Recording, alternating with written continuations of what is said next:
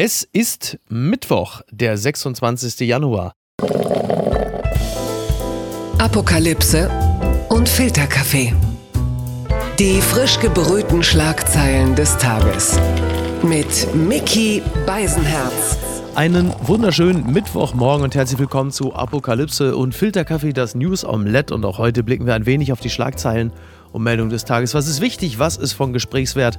Worüber lohnt es sich zu reden? Und ich freue mich sehr, dass er heute mal bei uns zu Gast ist. Er ist verantwortlicher Redakteur für Landespolitik und den Checkpoint beim Berliner Tagesspiegel. Außerdem verfolge ich mit dem größtmöglichen Interesse das, was er so schreibt. Denn er hat wahnsinnig kluge Gedanken und lässt uns heute vermutlich, hoffentlich auch ein bisschen daran teilhaben. Guten Morgen, Julius Betschka. Guten Morgen, Micky. Jetzt weiß ich gar nicht, ob ich das alles äh, erfüllen kann, was, ja, du, was du Schönes über mich gesagt hast. Aber ich gebe mein Bestes. Ja, das ist, immer das, das ist immer das Schlimme an den haltlosen Schleimereien in der äh, Anmoderation, dass die Gäste immer Angst haben, dass sie das.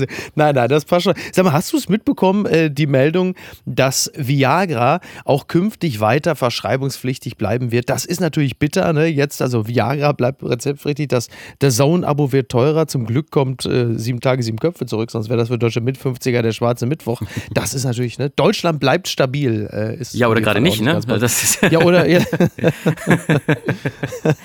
PCR-Tests kosten auch, also das, ja. äh, ne, das Gas wird teurer. Ja. Das werden äh, harte Jahre, die da vor uns liegen, glaube ich. Ja, bitter, ne? Ich habe auch schon gedacht, das war so die einzige Nachricht von Pfizer, an die sich auch die Hoffnung der äh, Ungeimpften geknüpft hatte, ne? Und jetzt das, also. Stimmt, ist es nicht sogar so, dass äh, bei äh, einer Corona-Infektion irgendwie das männliche Geschlechtsteil zu schrumpfen droht? Ich las mal sowas. Ja, äh. das habe ich auch gelesen, ne?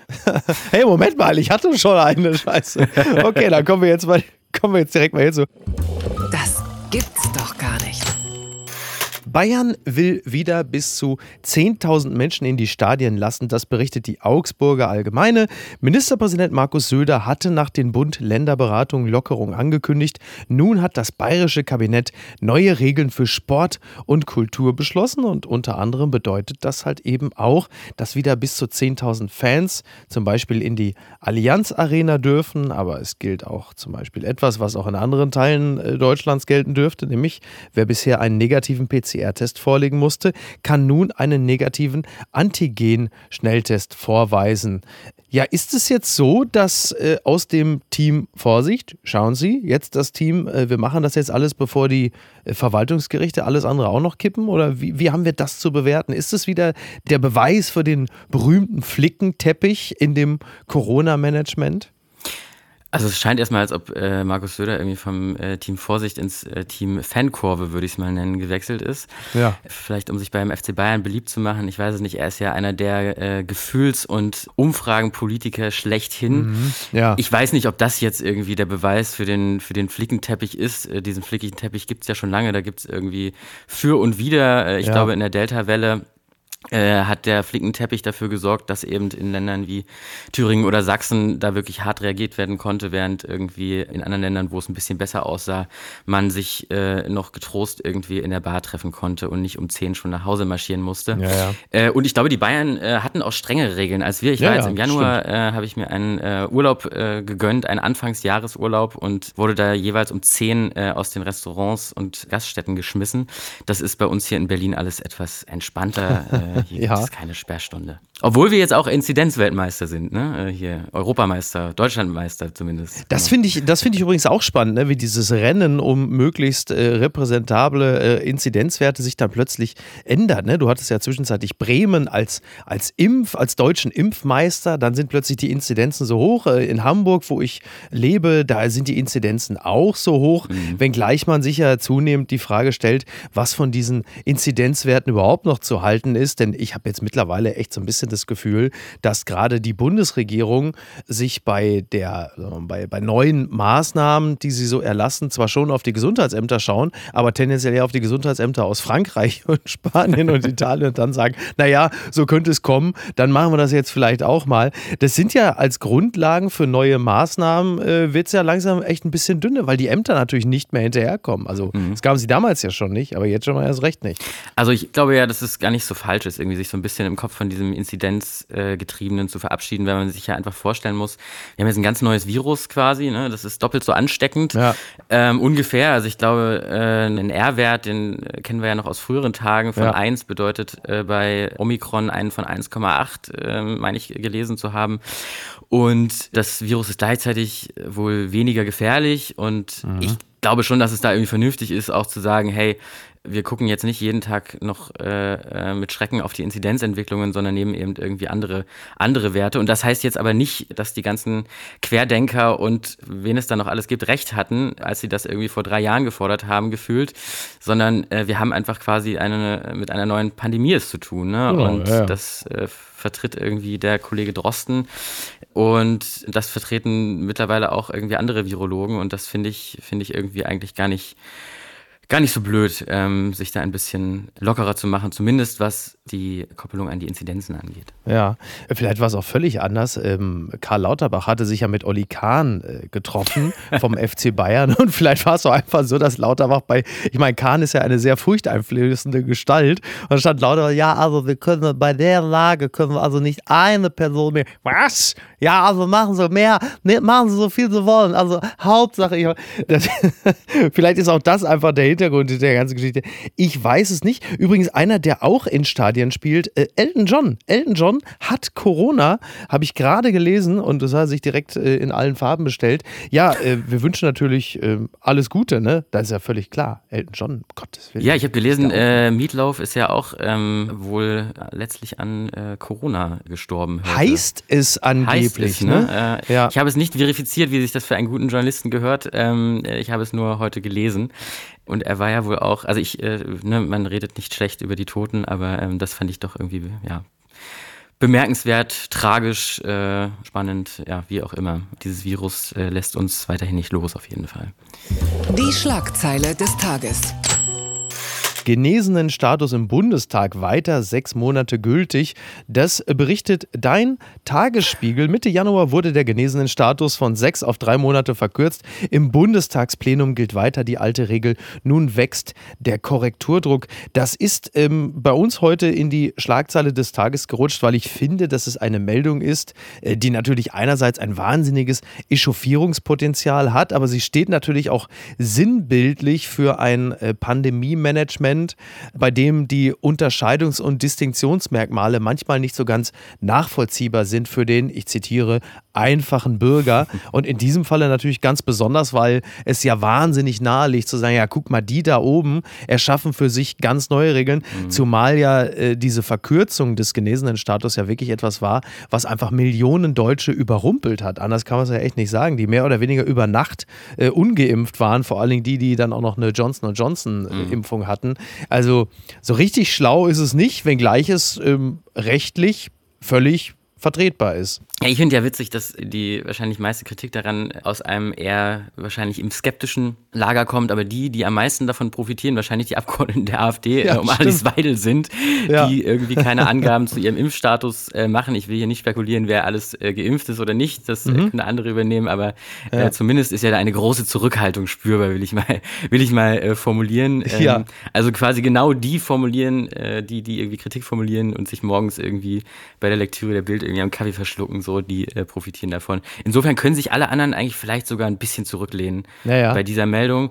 Äh, wo du aber äh, auf jeden Fall recht hast, ist, dass das natürlich auch eine Folge von dieser unsäglichen Entscheidung des Robert Koch Instituts ist, äh, ohne jede Kommunikation da den genesenen Status auf drei Monate zu verkürzen. Ja, ja. Da hat ja der Gesundheitsminister Karl Lauterbach, der ja quasi auf äh, Volkes Willen äh, eingesetzt wurde, glaube ich auch gestern bei der äh, Ministerpräsidentenkonferenz äh, zu Recht äh, harsche Kritik da bekommen von den Ministerpräsidentinnen und Ministerpräsidenten aus den Ländern. Ja. Und man hat manchmal das Gefühl, der Karl Lauterbach, er twittert so ein bisschen mehr, als dass er sich dann irgendwie um die interne Kommunikation äh, kümmert. Und ähm, da sieht man dann vielleicht, dass auch zu einem Ministerposten noch etwas mehr gehört als äh, das Fachwissen, was er sicherlich hat und irgendwie ein schneller äh, Tippfinger, sondern dass man da eben auch ähm, ja einfach mit einem Gedanken vielleicht auch mal vorangehen muss, äh, mhm. äh, den man sich vielleicht länger als zwei Minuten überlegt hat und mit anderen auch kommunizieren muss. Also Lauterbach galt ja als großer Einzelgänger schon vorher ja. und viele in der SPD selbst. Ich habe da mit äh, einigen gesprochen, die völlig überrascht waren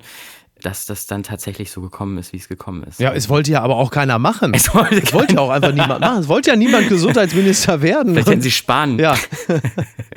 einfach den Spahn nochmal nehmen. Einfach jetzt äh, irgendwie, wo er eine schöne neue Villa sich gekauft hat. Oh, Wahnsinn. Ein, ja. Sag mal, äh, wo du es gerade sagst, ne, diese neue Impfkampagne, die seit gestern jetzt ja anrollt und 60 Millionen Euro kosten soll, irgendwie über den Zeitraum von Januar bis März. Also ich habe jetzt nur ein einziges Bild gesehen, das das war Olaf Scholz.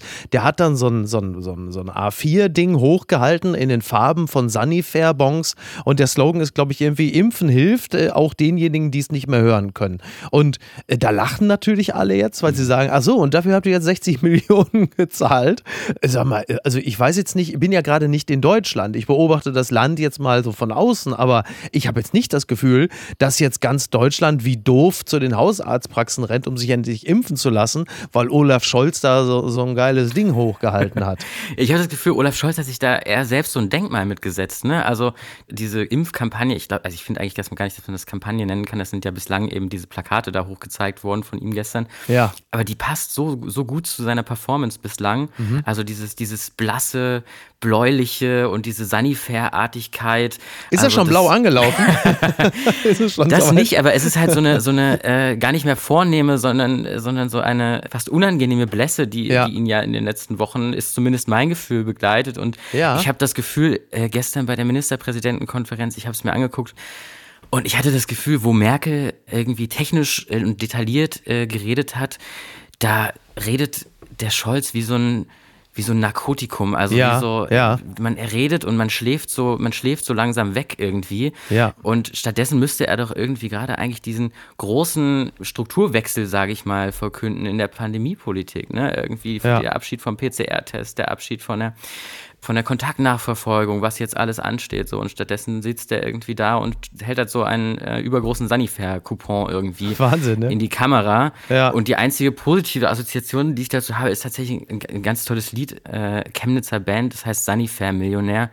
ähm, weiß nicht, ob du das kennst, das ist irgendwie, ich glaube, im, im ersten Lockdown entstanden. Okay. Und äh, da geht es so ein bisschen drum, was man mit einem, mit einem Sanifair-Gutschein machen kann. Und ich habe das Gefühl, mit einem Also man hat sich ein Imperium erschissen oder was, was, ist, was ist die ja, so sind etwa die Punchlines. So ja. sind etwa die Punchlines, genau. Ja. Und ich glaube, mit einem Sanifair-Gutschein kannst du kannst du fast mehr anfangen als mit dieser Impfkampagne, äh, leider Gottes. Ja, Zumindest so, wie sie lang, bislang aussieht. Aber interessant, ne? Deutschland wird langsam endemisch und Scholz wird annehmisch und äh, bietet quasi allen so das Anästhesie an. Es ist schon, ist schon spannend, zumal die Franzosen ja eine, äh, eine ähnliche Impfkampagne haben, die aber völlig auf Leidenschaft setzt und Lust und auf äh, das Wiederkehren des sorglosen Zusammenseins und ähm, wieder einmal blicken wir ein wenig ja, neidisch, sehnsüchtig auf die Franzosen, die es halt eben schaffen, Lust und Leidenschaft auch mit der Impfkampagne zu verbinden. Und ja, auf der anderen Seite hast du halt eben den blau angelaufenen Olaf Scholz, der sagt, ach, machen Sie mal bitte. Das ist schon ein bisschen schade. Gut, wir haben ja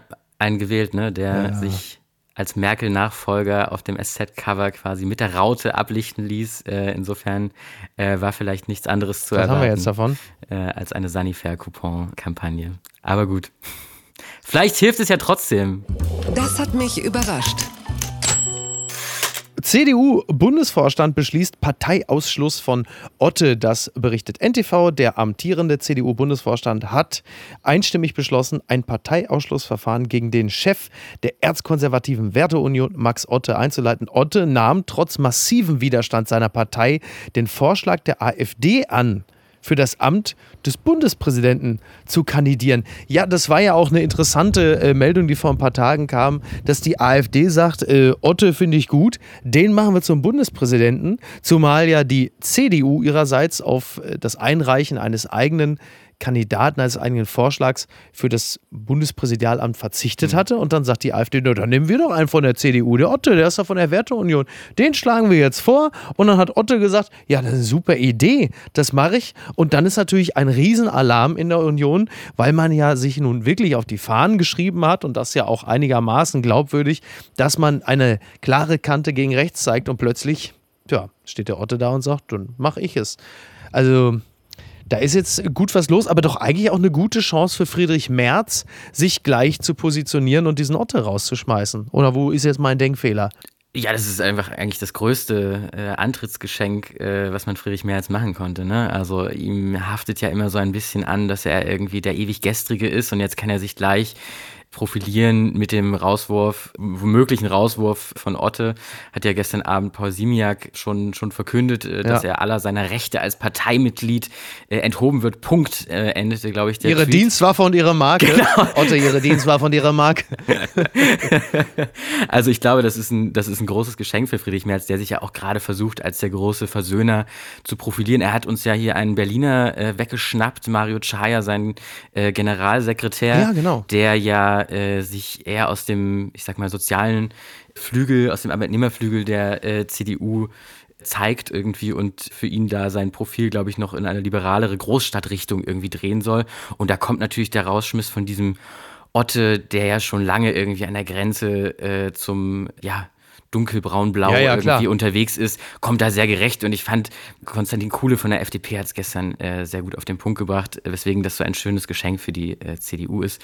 Er sagte oder twitterte vielmehr, leichtester Fall im öffentlichen Recht. A ist Mitglied von Partei B, kandidiert aber für Partei C. Wie ist die Rechtslage? So, das ist nämlich ganz eindeutig. Und ähm, ja, also ich glaube, das ist wirklich ein Geschenk für Friedrich Merz. Ja. Und da kann er sich profilieren, anders als in der Causa Maaßen, wo das Ganze, glaube ich, ein bisschen schwieriger gelagert ist und der CDU noch einige Sorgen bereiten wird, würde ich mal prognostizieren. Ja, ja, total. Zumal äh, nach der Otte-Nominierung ja äh, Hans-Georg Maaßen äh, zumindest ja schon mal die Werteunion verlassen. Ich meine, die Werteunion ist ja eh so ein, so ein relativ seltsamer Haufen und, und, äh, deren Vorsitzender war halt eben ja Max Otte, der war ja so ein bisschen der Scharnier, ne? oder das Scharnier, ich weiß gar nicht, was, was ist, du bist der, du bist der Germanist unter uns. Der Scharnier, ah, das Scharnier, Politik, das Scharnier, ne? das Scharnier Wissenschaftler, aber ich glaube trotzdem, das heißt äh, das Scharnier. Ja, als Germanist äh, hätte ich jetzt geschwitzt. Pass auf, ich, ich, formuliere es anders. Max Otte fungierte bislang als Scharnier ah. äh, zwischen der zwischen clever, ne? Lassen wir natürlich alles drin. Äh, ähm, fungierte als Scharnier zwischen äh, AfD und Union und ähnlich laut hat er ja auch gequietscht. Und das ist jetzt damit natürlich dann, wie sagt man so schön neudeutsch, äh, abgeräumt. Zumal, wer braucht denn jetzt auch noch die Werteunion? Jetzt ist ja Friedrich Merz Vorsitzender Vorsitzender eben dieser CDU und dreht ja zumindest in der Hoffnung einiger ja jetzt auch langsam das Rad wieder ein bisschen zurück. Jetzt mhm. vermutlich nicht irgendwie Richtung äh, 88, aber trotzdem. Also es wird ja ein konservatives Profil wieder gestärkt werden. Und das ist ja auch, ähm, du hattest mir diesen schönen Artikel von den Kollegen von The Pioneer auch geschickt. Und das mhm. war ja auch letzten Endes ja die Analyse, die die CDU äh, unter größten Anstrengungen intern ja auch angestellt hat, um herauszufinden, woran ist denn diese Wahl überhaupt äh, gescheitert. Und natürlich ging es unter anderem halt eben auch um eine programmatische Frische und halt eben auch wieder um die Stärkung des Markenkerns, den Konservativen. So. Und das ist jetzt März. Genau, und ich glaube, dass er eigentlich in einer ziemlich komfortablen Position ist. Ne? Also er äh, parteiintern wird er fast messiasartig äh, gefeiert und nach außen kann er eigentlich erstmal nur gewinnen, wenn er jetzt ja. nur nicht zu sehr das konservative Profil, sage ich mal, raushängen lässt, was die liberalere Hälfte mhm. Deutschlands mhm. irgendwie befürchtet. Ja. So. Und das macht er, muss man sagen, bis jetzt eigentlich ziemlich gut. Ja. Und ich ähm, habe das Gefühl, das ist für die CDU auf jeden Fall äh, die bessere Wahl gewesen als irgendwie ein Helge Braun, ähm, der quasi ja eigentlich nur eine äh, Verlängerung der Ära Merkel gewesen wäre und ähm, irgendwie personell ähm, dafür stand und äh, jetzt auch nicht den mit Verlaub besondersten im Esprit ausstrahlte äh, in dem Kampf um, um den CDU-Vorsitz. Also ich glaube, der März steht da gut da und äh, hat jetzt, wie gesagt, ein kleines, kleines Geschenk gleich zum Antritt bekommen. Heute vor 30 Jahren war es übrigens so, dass Boris Jelzin der Präsident Russlands, den gab es, gab auch vor Putin mal Präsidenten, irgendwo zwischen Gorbatschow und Putin gab es auch andere. Boris Jelzin hat vor 30 Jahren bekannt gegeben, dass die Atomraketen der GUS nicht mehr auf amerikanische Großstädte gerichtet sind. Und jetzt sieht die Situation 30 Jahre später wie folgt aus. Gucken mal, wer da spricht größte Gefahr seit dem Zweiten Weltkrieg. Ukrainischer Botschafter verlangt Waffen aus Deutschland. Das schreibt der Spiegel. Einige NATO-Mitglieder haben der Ukraine wegen des Konflikts mit Russland Waffen geschickt oder in Aussicht gestellt. Deutschland schließt das bisher aus. Botschafter Melnik fordert erneut das zu überdenken. Ja, äh, die Ukraine ist ja nun mal nicht NATO-Mitglied und steht, mhm. Zitat Andrei Melnik, allein da und deshalb hofft er, dass die Deutschen aufgerüttelt werden. Und äh, nicht nur der Bürgermeister von Kiew, Vitali Klitschko, ist äh, von Deutschland enttäuscht, sondern auch innerhalb Europas gibt es äh, einige Verwunderungen über unsere, äh, man kann ja doch sagen, weitestgehende Passivität. Ich glaube, äh, während irgendwie die USA und die UK Waffen an die Ukraine liefern. Mhm. Äh, ist es in Deutschland so? Ich glaube, wir haben, was haben wir? Äh, äh Feldbetten äh, äh, haben wir, glaube ich, denen zur Verfügung gestellt. Oder Pflaster so, ne? und Feldbetten, Pfla ja, ja. sowas. Ja, also ein bisschen, bisschen dünn, so finde ich. Ja, ich bin ja irgendwie kein Außenpolitik-Experte und rede jetzt hier irgendwie auch nur als sehr interessierter, zwar aber dann irgendwie auch als Beobachter dieses Geschehens und verwunderter Beobachter dieses Geschehens. Mhm. Also mir ist das ehrlich gesagt äh, fast gerade etwas peinlich alles, wenn man sieht, dass äh, britische Flugzeuge einen Bogen um Deutschland fliegen, wenn sie Panzerabwehrraketen ja, äh, ja. in die Ukraine fliegen. Also ja, Abwehrwaffen, dann äh, macht einen das doch schon nachdenklich. Oder wenn irgendwie aus der Regierungspartei, Kanzlerpartei SPD da äh, irgendwas von Sesselpupser Kriegslust und äh, Feuilleton Säbelgerassel äh, geschrieben wird, ja, während ja. irgendwie Putin da zehntausende Soldaten, äh, Raketenwerfer und, und äh, was auch immer alles an der Grenze sammelt. Also äh, das verwundert mich ehrlich gesagt doch schon alles. Und jetzt wird sicherlich der ein oder andere sagen, äh, weiß ich nicht, Kriegstreiber oder was auch immer. Ich bin, ne, der, ich möchte keinen Krieg in Europa, auch nicht an den Grenzen Europas. Ja, ne, keiner will, von ich, ne? niemand. Ja. Deswegen ist dieses Argument auch irgendwie von einer säbelrasselnden Kriegslust im Feuilleton, also das finde ich wirklich mhm. wahnsinnig. Und man muss wirklich froh sein, das kann man, glaube ich, oder ja, kann man, glaube ich, so deutlich sagen, dass Annalena Baerbock irgendwie da gerade einen einigermaßen klaren Kurs äh, fährt. Auch hier hört man ja von Olaf Scholz nicht ganz besonders viel. Gestern Abend hat er sich mit äh, Macron getroffen, da waren mal klare Worte zu hören. Mhm. Äh, dass eine militärische Aggression schwerwiegende Konsequenzen nach sich zöge, hat er da, glaube ich, gesagt. Ja. Aber ansonsten war das irgendwie alles schwach und gleichzeitig kommen eben aus der Regierungspartei, Kanzlerpartei, SPD da eben auch Signale, die irgendwie nach, weiß ich nicht, äh, dem Instagram-Account von Gerhard Schröder irgendwie nach 22 Uhr klingen so. Und das ist, weiß ich nicht, ob das irgendwie so äh, unserer Rolle in dieser Welt äh, gerecht wird. Ja. Und vor allen Dingen den Ukrainern, äh, die irgendwie sich da vor Krieg und Vertreibung fürchten. Total. Ähm, was, was äh, mir äh, nochmal so durch den Kopf gegangen ist, ist, um das mal wieder ein bisschen auf die menschliche Ebene runterzubrechen, Du musst dir auch mal vorstellen, also der Zelensky, ja, der ukrainische Präsident, der war ja nun bis vor einiger Zeit Filmemacher und Komiker. Der ist ja nun, das haben wir ja völlig vergessen. Der Mann ist Comedian und ist in dieser Rolle in der Ukraine in das Amt des Präsidenten gekommen. Das wäre ja in allen anderen Zeiten ja ähm, ein lustiger Filmstoff. Jetzt geht dieser Film aber halt eben noch weiter. Plötzlich bist du kurz davor, in einen Krieg mit Russland einzutreten. Also versuch das mal runterzubrechen auf Deutschland. Stell dir das mal vor. Also, ich meine, zum Glück ist Welcher Guido Comedian Kanz jetzt? Guido Kanz, aber der ist jetzt beschäftigt mit dem äh, Comeback von sieben Tage, sieben Köpfe. Vielleicht für alle Beteiligten das Beste. Aber das ist ja wirklich eine irre Situation. Du sitzt da und hast natürlich, du bist ja kein erfahrener mhm. Politiker, also du hast da irgendwie deine, deine Hand am Abzug äh, der Geschichte und sagst, hm, so, eigentlich kann ich besser Filme machen und äh, Satire-Shows mhm. und muss jetzt hier äh, kurz mal für mein Land entscheiden, ob ich, äh, wie, ich auf die Aggression eintrete. Also das finde ich immer, wenn man das mal so von der rein menschlichen, primitiven Seite sieht, da tun sich nochmal ganz neue Räume auf, auf die man so schaut und denkt, ah, ja, möchte ich auch nicht unbedingt ja. machen. Ja, ich habe auch das Gefühl, dass man aber in solchen Momenten irgendwie auch groß wachsen kann irgendwie. Ne? Ja. Also wenn du siehst, Annalena Baerbock, die teils verschuldet, teils unverschuldet am Ende des Wahlkampfes, glaube ich, dastand äh, wie eine Pannenfrau irgendwie und äh, über die sich halb Deutschland sicherlich auch irgendwie äh, misogyn ähm, mit misogynen Hintergedanken äh, lustig machte irgendwie und die jetzt da irgendwie dem äh, Lavrov irgendwie die Scholz, ja. äh, die, die, die Scholz bietet, wollte ich schon sagen, die Stirn die bietet.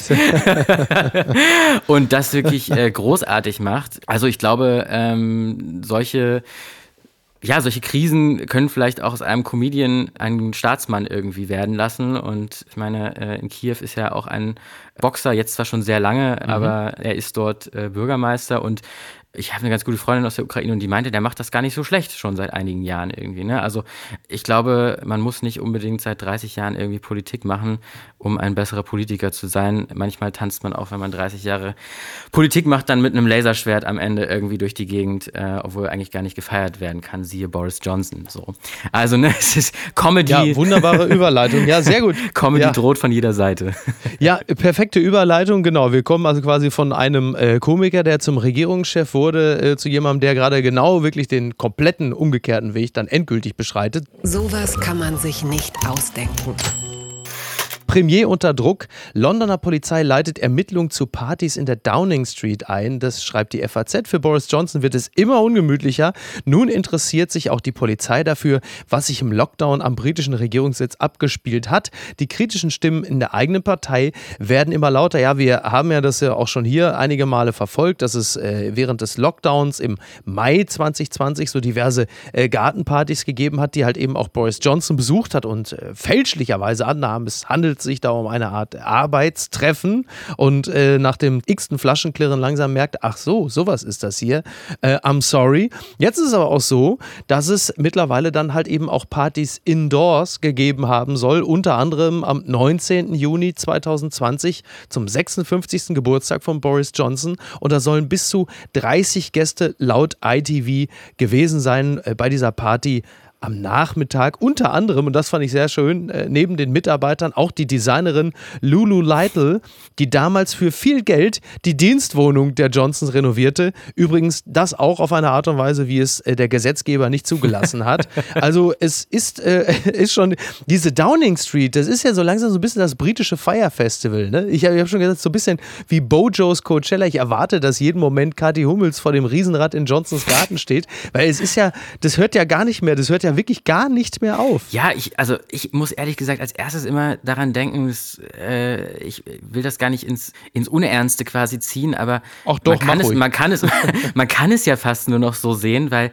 ich muss immer als erstes daran denken, wie das gleiche im Kanzleramt passiert, wie so Kanzleramtsmitarbeiterinnen und Kanzleramtsmitarbeiter zusammen äh, mit Bundeskanzler Olaf Scholz äh, da durch die Gegend tanzen. Mit der Krawatte um den Kopf gebunden. genau, das ist ja irgendwie, äh, der, der deutsche Politiker ist ja locker nur in der Karnevalszeit, aber dann ja. so richtig, ne, dann wird auch mal ja, ja. das Shrek-Kostüm angezogen oder irgendwie gegen äh, Transsexuelle gehetzt. Also das ist ja, da sind ja gar keine Grenzen mehr gesetzt, aber dazwischendurch ist man ja doch sehr steif.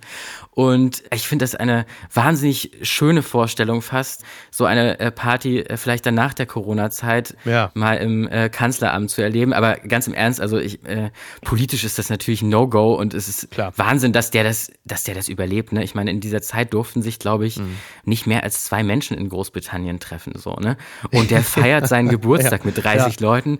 Also wie zynisch kann man da sein oder vielleicht auch wie entfernt von der Realität der Menschen. Ja, ja klar. Ne? Also das ist unverständlich und in Deutschland eigentlich, glaube ich, ehrlich gesagt nicht so richtig vorstellbar. Mhm die haben ja während dieses Lockdowns, die müssen ja so viele Partys am Stück gefeiert haben. Ich glaube, dass so unter den Tories mittlerweile schon einige sagen, wer sich an den Lockdown erinnert, der war nicht dabei. Also das ist, ähm, das, also ist schon ein Wahnsinn. Und äh, das, das, hatten wir hier äh, auch schon ein paar Mal so besprochen, dass wir halt gesagt haben, klar, wir, ich, ich finde Boris Johnson natürlich wahnsinnig unterhaltsam und irgendwie neide ich ihm auch diese scheiß Egaligkeit. Ja, Wenn du aber andererseits natürlich als Regierungschef versuchst, den Laden zusammenzuhalten, äh, dann ist das natürlich definitiv nicht das richtige Mittel. Das ist schon klar. Was ich, also, was ich super spannend fand, war noch eine Zeile der Frankfurter Rundschau, ähm, die ich heute gelesen habe. Boris Johnson, Scotland Yard ermittelt wegen Corona-Partys. Premier will kooperieren. Das klingt so, allein diese Zeile, als ob es im Bereich des Möglichen wäre, dass der Premierminister nicht kooperieren will, wie so ein Bankräuber, der irgendwie sagt, äh, ich komme hier nicht raus aus der Filiale. Ja. Ich weiß nicht, ob die Alternative wäre, sich irgendwie in der Downing Street einzu, einzusperren irgendwie, aber allein diese Zeile zeigt ja quasi, was für einen Möglichkeitsraum es quasi gibt, ja. weil wenn man eine Überschrift macht, dann heißt ja auch immer, dass das Gegenteil irgendwie wahr sein kann, weil sonst niemand da draufklickt. Und das fand ich sehr bezeichnend für diesen Mann, genau, dessen laissez-faire mir hin und wieder auch sympathisch ist, von dem ich aber auch froh bin, dass er nicht das Land äh, regiert, in dem äh, ich lebe. Das muss ich auch dazu sagen. das gibt's doch gar nicht. Man dragged dead body into Irish Post Office seeking the deceased's pension. Das schreibt Fox Business. Es ist so, dass in Irland gerade ein Vorfall dann jetzt nochmal intensiv äh, untersucht wird. Es war nämlich folgendermaßen, dass Verdächtige in Irland einen toten 66-Jährigen in eine äh, Postfiliale ja, wie soll man das sagen, mitgebracht haben. Äh, und sie haben versucht, seine, seine, seine Pension, seine Rente zu kassieren. Ich lache, weil es so geisteskrank ist, aber es ist halt wohl tatsächlich passiert. Also da ist jemand recht frisch verstorben und dann haben sie gesagt, naja, wir müssen ja mit dem auf, weil die haben vorher das schon telefonisch geklärt, die Verdächtigen. Sie haben dort angerufen, weil es ging darum, wie kassieren wir denn die Rente von dem? Da hat die Leute vom Post Office gesagt, na, der muss schon persönlich auftauchen. Da haben sie so Weekend at Bernie's mäßig, äh, haben sie dann gesagt, na, dann nehmen wir halt mit. Und dann sind die halt mit dem toten 66-Jährigen da aufgelaufen. Äh, das ist natürlich ungeheuerlich. Andererseits, also äh, da jetzt mit äh, Verstorbenen irgendwo, also ich meine, der ZDF-Fernsehgarten verfährt ja schon seit einiger Zeit. Also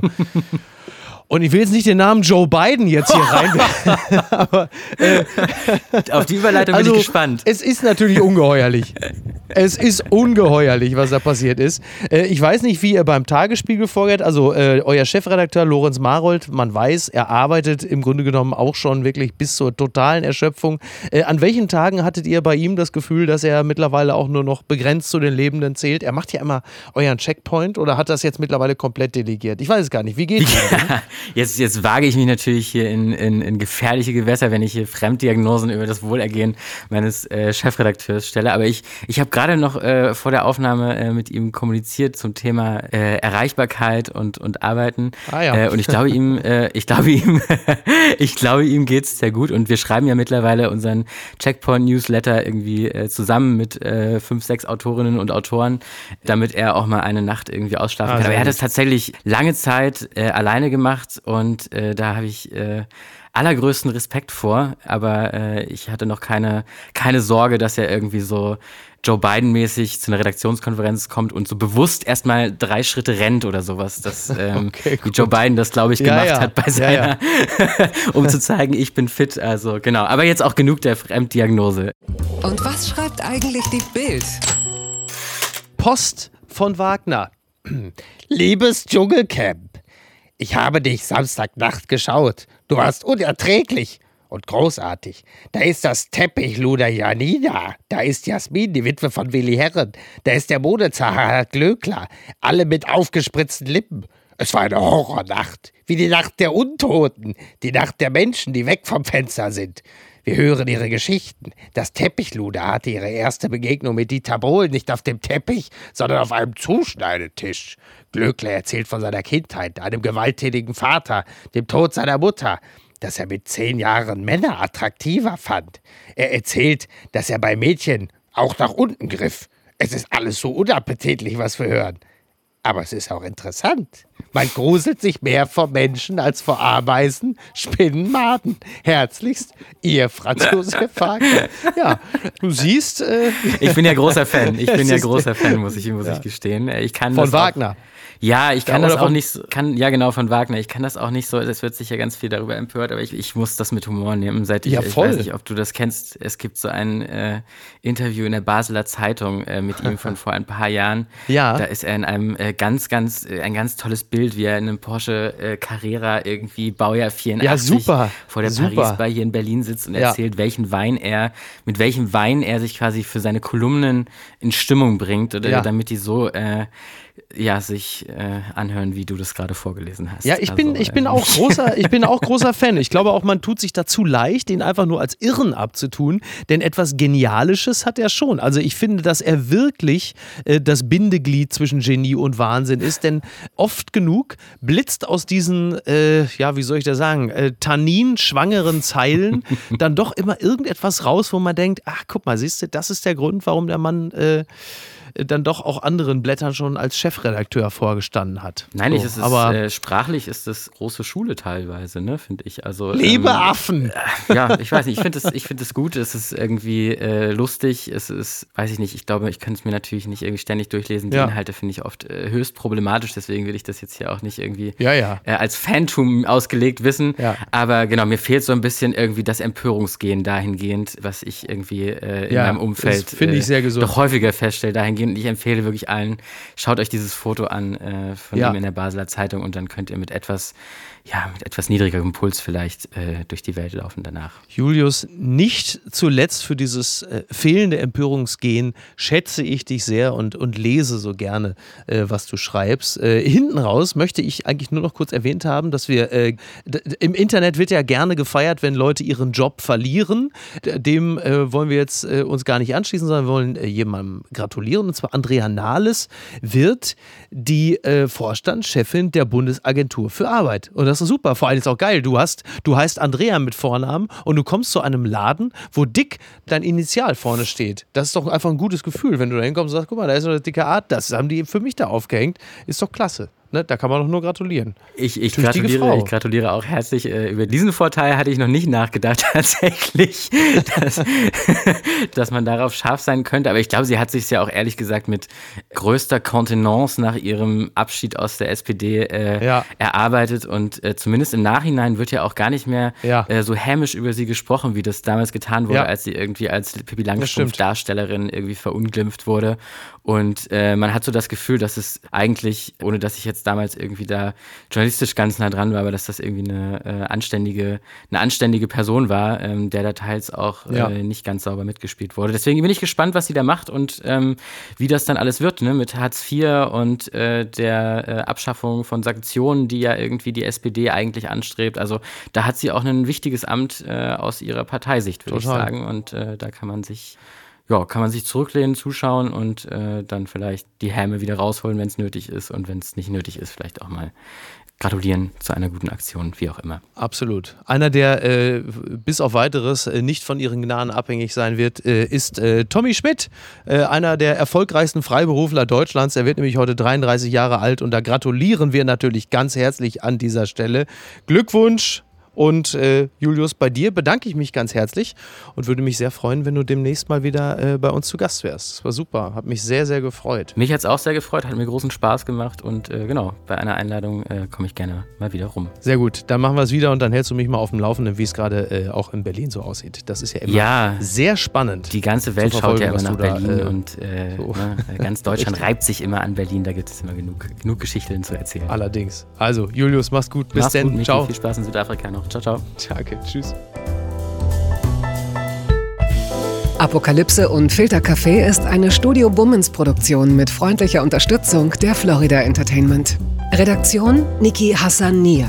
Executive Producer Tobias Baukhage. Produktion Hannah Marahiel. Ton und Schnitt Niki Fränking. Neue Episoden gibt es immer montags, mittwochs, freitags und samstags. Überall, wo es Podcasts gibt.